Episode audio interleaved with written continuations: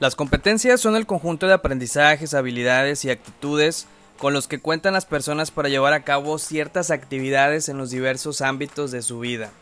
En cuanto a la docencia, podemos encontrar tres competencias básicas, las cuales son las siguientes.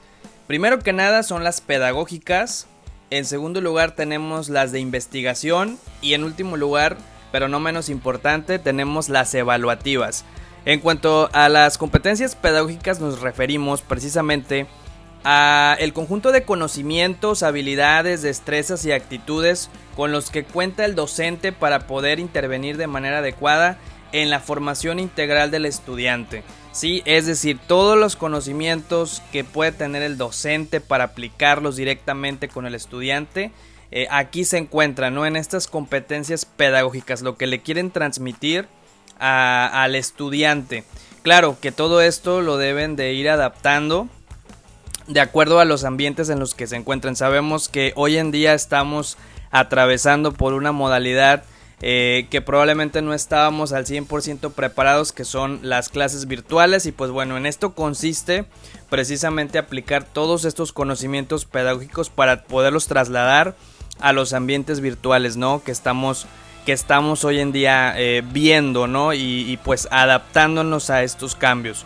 Eh, por eso es muy importante en este sentido, pues trasladar o adecuar todos los estilos de aprendizaje que hemos aprendido o que llevamos día con día, pero ahora eh, pues en estos en estas plataformas educativas, ¿no? desempeñar el mejor de los papeles para que pueda darse como si estuviéramos presencialmente. Eh, otra de las competencias es la de investigación. Y pues bueno, aquí el docente debe tener la capacidad de buscar la información y pero sobre todo utilizarla de manera crítica, que no que pueda eh, de forma que pueda desempeñarse satisfactoriamente y garantice que el estudiante pues tenga el acceso a esta información confiable, ¿no? Eh, de eso se trata que los contenidos sean pues relevantes, que sean interactivos, que sean confiables. ¿Esto para qué? Pues para despertar el interés del, estudiante en sí, para que se involucre más en todo esto de pues, pues, el conocimiento que se le quiere transmitir y que sea de una manera pues eh, llamativa, ¿no? Interactiva, pero sobre todo el docente debe darse la habilidad de buscar estos contenidos, saberlos buscar, eh, pues en diferentes fuentes, para eso hay múltiples plataformas que nos brindan eh, pues bueno, eh, demasiados recursos para que nosotros podamos seleccionar el adecuado o el mejor o el que pensemos que, que, pues bueno ese es el que le va a transmitir lo que queremos realmente al estudiante. Entonces en ese sentido sí es eh, pues muy importante que el docente tenga esas habilidades de investigación. Y pues bueno en este caso como hablamos de competencias pues bueno que esa competencia pues sea desarrollada por el docente y pues bueno, por último, pero no menos importante, tenemos eh, la competencia evaluativa. Eh, y pues bueno, aquí el docente debe poseer eh, competencias a través de ciertas herramientas que le permitan recibir trabajos, ¿no? que el alumno pueda interactuar de manera fácil con el docente para poder entregar los trabajos, ¿no? Que sean trabajos entregables que el docente pueda analizar y tener eh, pues eh, la, posibilidad de, revisar y de analizar para poder evaluar precisamente las destrezas que el estudiante puede llegar a tener.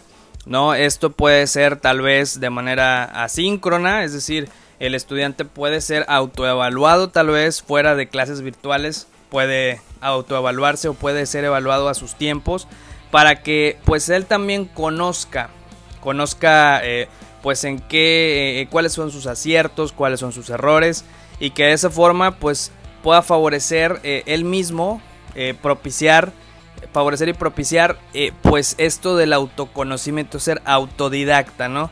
De eso se trata. Entonces, aquí lo que se trata es de que pues también se evalúe el nivel de apropiación del conocimiento de los estudiantes, es decir, qué tanto aprendieron cómo lo aprendieron y cómo lo están aplicando, ¿no? Para que, pues bueno, se favorezca que el propio estudiante pueda darse cuenta, o sea, él mismo debe darse cuenta de, cuál es su avance real y, pues como ya dije, en, cuáles son sus aciertos, cuáles son sus errores. Y pues bueno, estas son las competencias que, que debe de, poseer un docente, ¿no?